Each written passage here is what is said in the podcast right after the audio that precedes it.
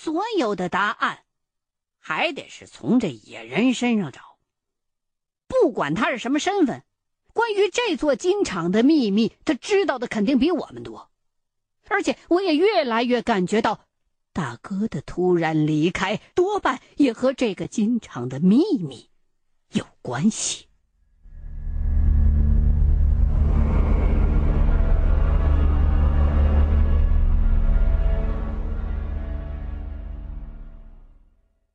接下来，就是漫长的询问和对峙。几个人聚在小小的铁皮屋里，在这个家伙身上耗掉了整整一个白天。那简直是我进山以来最无聊的一天。不过，这也不能算是浪费，因为别的地方实在一丁点线索也没有了。现在好不容易出现了一个突破口，我们自然不能轻易的放过。可惜，最后还是一无所获。无论阿廖沙如何的威逼利诱、拳打脚踢，也没能从那家伙嘴里抠出一丁点儿有用的东西。他从头到尾还是只说了那一个有意义的词儿，就是“血”。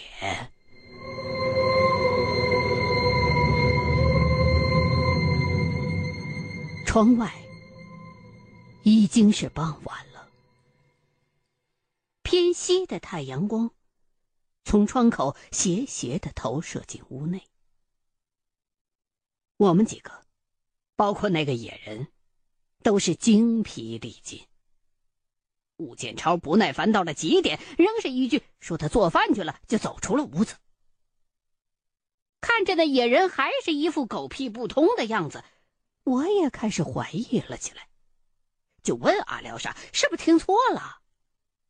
阿廖沙却斩钉截铁的告诉我们说：“绝对就是这个词儿，怎么说那也是我的母语，不可能听错的。”可是，孤零零的一个“血”字儿，到底有什么含义呢？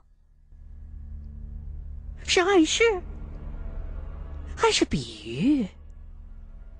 是实质还是虚拟？我叹了一口气，摁摁太阳穴，心说这连个上下文都没有，真是猜都没法猜呀。然而，摁着摁着，我就不由得心中一动。不是有句话叫？血浓于水吗？血可能跟水有关。他一直不喝水，难道这里头有什么联系？就在这个时候。已经走出去了的武建超突然又跌跌撞撞的跑了回来，冲着我们气喘吁吁的喊：“快出来，出事了！”几个人对望了一眼，立马起身跟着他走出了门口。武建超伸手一指，我们几个就瞬间呆立在了那儿，全都傻了。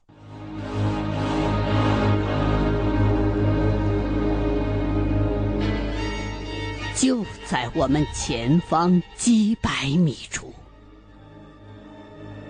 整片姊妹海的湖水全都变成了血一样的红色。老爷子扑通一下子跪倒在了地上，而我，则也是俩腿不争气的打起了颤也差点跟着他跪下。那绝对不是晚霞投射在水面上的波光，而是货真价实的血红色，红的刺目，红的让人心惊肉跳，不敢逼视。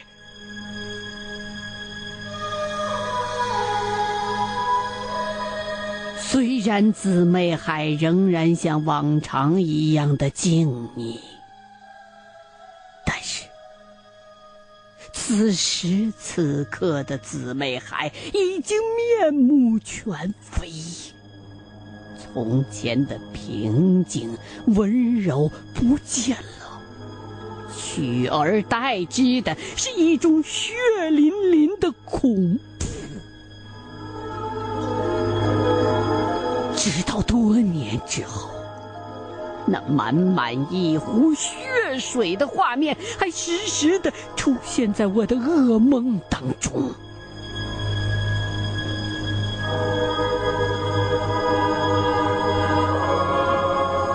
我们全都僵在了原地，我浑身冷汗直冒，心里头却突然之间明白了。那个野人所说的血，指的就是这个。怪不得他不愿意喝水。回过神来之后，我稍稍的犹豫了一下，就小心翼翼的向湖边走了过去。他们几个在后头叫了我一声，我没有搭腔。当我像踩雷区一般的走到水边儿，弯腰低头一看，立马生出了一股想骂人的冲动。狗日的！离近了看才会发现，水面上飘着一层铁锈状的薄膜。颜色和血十分的接近，严严实实的覆盖住了整片水面，随波而动。远处看，就造成了湖水变成了血水的错觉。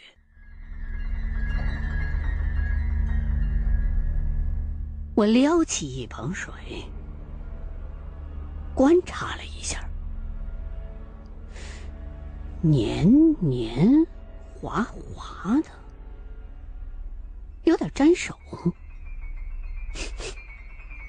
凑近了一闻，有股子腥味儿。我不由得干笑了一声。这事情很明显了，湖水变红，其实。是水藻在作怪，而真正的幕后黑手，则是这两天晚上的雷暴。有点化学知识的人都知道，高空雷电作用之下，会把空气当中大量的氮跟氧化合成为二氧化氮，而二氧化氮溶解于水，变成了氮硝酸。在跟其他的物质化合之后，就会产生大量的天然氮肥。这本来是大自然的恩赐，可是如果超出了限度，就是过犹不及了。老金厂这一带已经是连着两天打雷闪电了，而且规模惊人，肯定已经产生了数量巨大的含氮化合物。流入湖水之后，短时间内没办法消化，就造成了水体的富营养化。再加上今儿阳光好，温暖的照射之下，就直接引发了某些水藻的爆炸式繁殖，以至于把湖水都染成了红色。类似的现象，各地都很常见，尤其是近几十年来，发生在海里的就叫赤潮。发生在淡水湖泊里的就叫水华。这是一种渔业灾害，因为太多的浮游生物会耗尽水中的氧气，同时释放出有害气体和毒素，造成鱼类大批的死亡。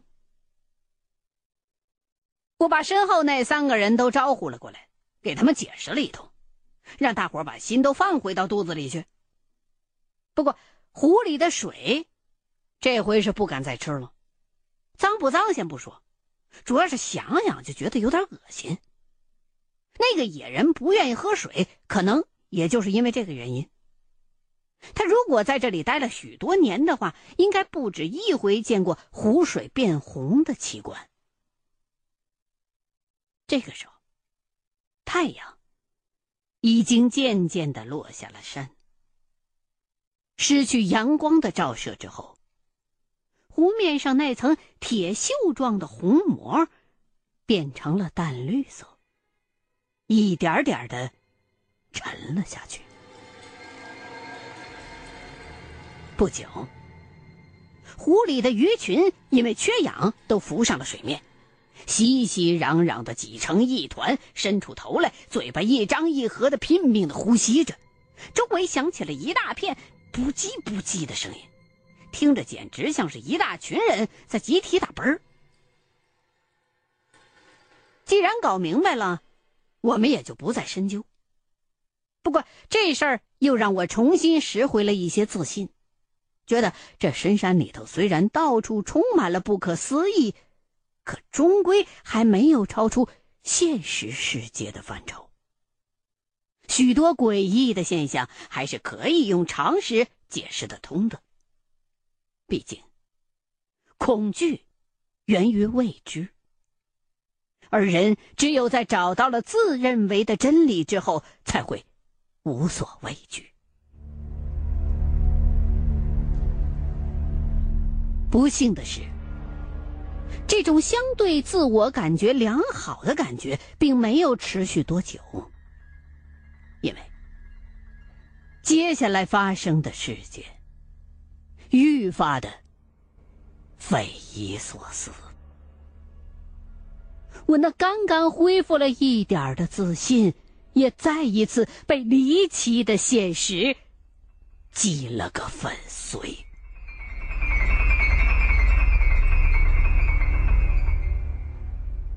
天儿刚刚开始黑。湖边就刮起了风，看样子又要下大雨了。我们一伙人一边咒骂着这鬼天气，一边抓紧时间张罗晚饭。然而，就在我们刚刚端起碗来，围着锅灶准备开吃的时候，一阵若有若无的马达声随风飘了过来。这时候，天色已经暗下来了大半，周围的林海变成了一片黢黑的剪影，黑暗开始接管这个世界了。天边只剩下山后的一抹夕阳的余晖，还映照在风潮涌动的湖面上。就是借着这最后的一抹惨淡的光线，我们看到了一样极度意外的东西，以至于所有的人同时张大了嘴，手里头的碗全都掉在了地上。湖中，在极远处的水面上，飘着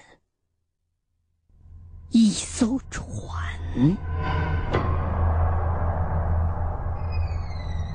说是船，可是因为距离实在太远，光线又暗淡，我们所看到的不过是黑乎乎的一片船形的影子。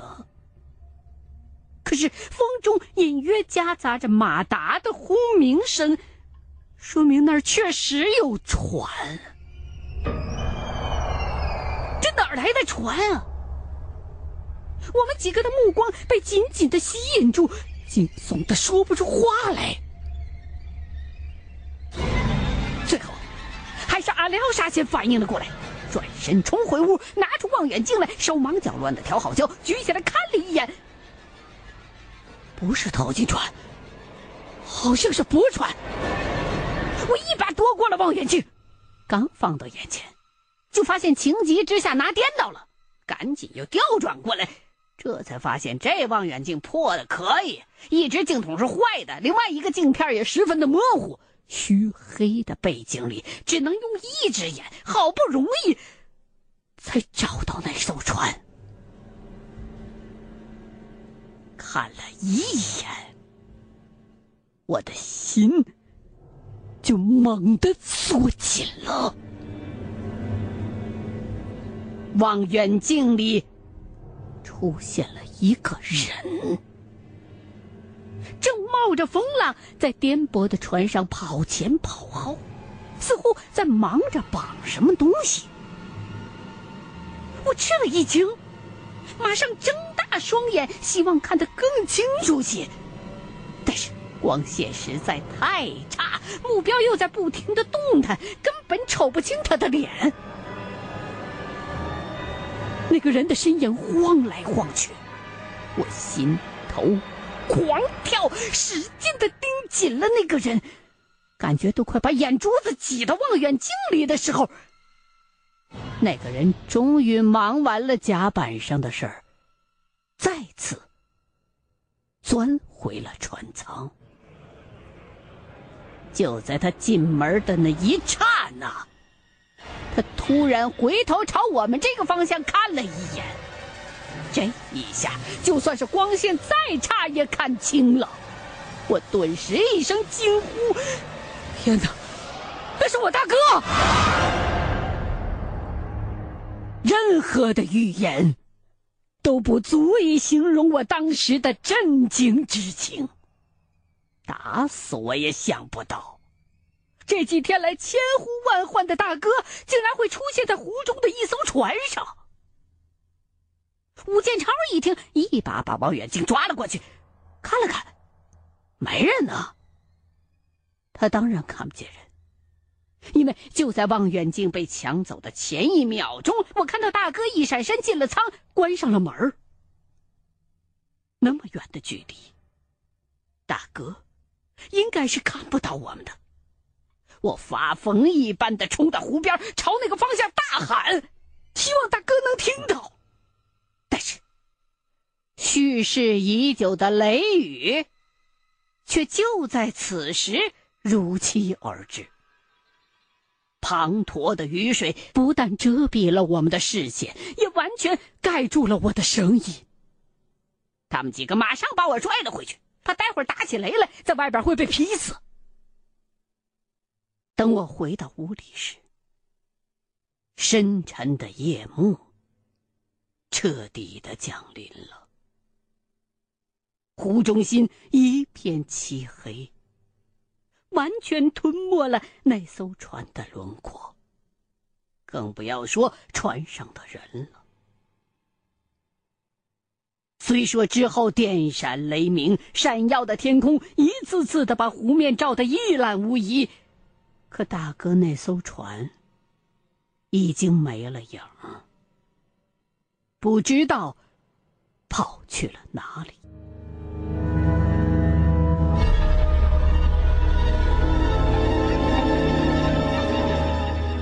屋子里乱成了一团。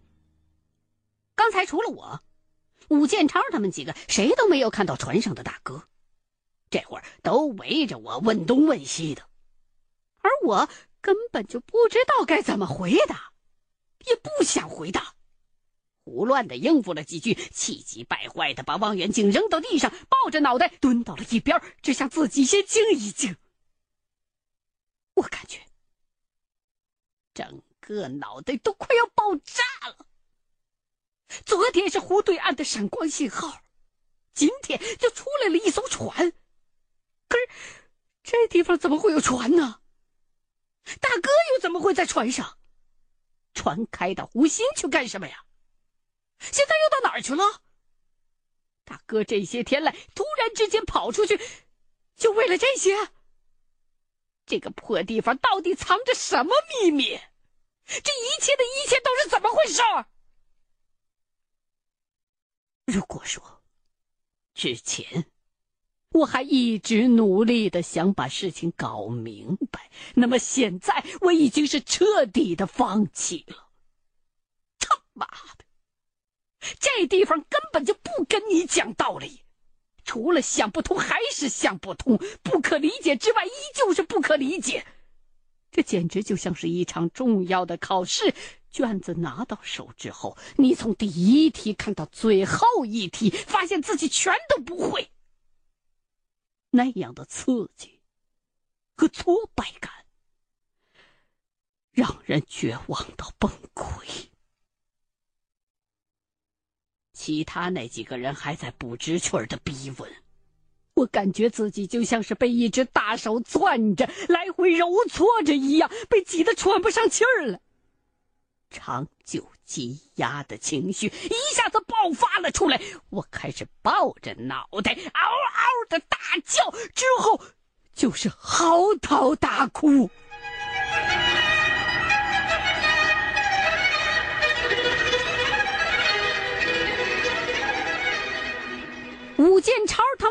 被我的反应吓着了，退了开去，凑在一边小声的议论了起来。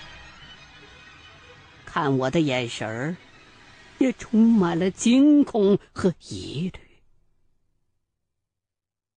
他们说的什么，我根本没有心情去听。那一刻，我突然十分的理解那个野人。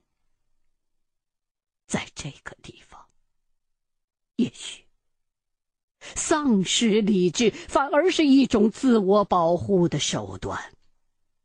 不然的话，你的肉体还没垮，精神就已经先垮了。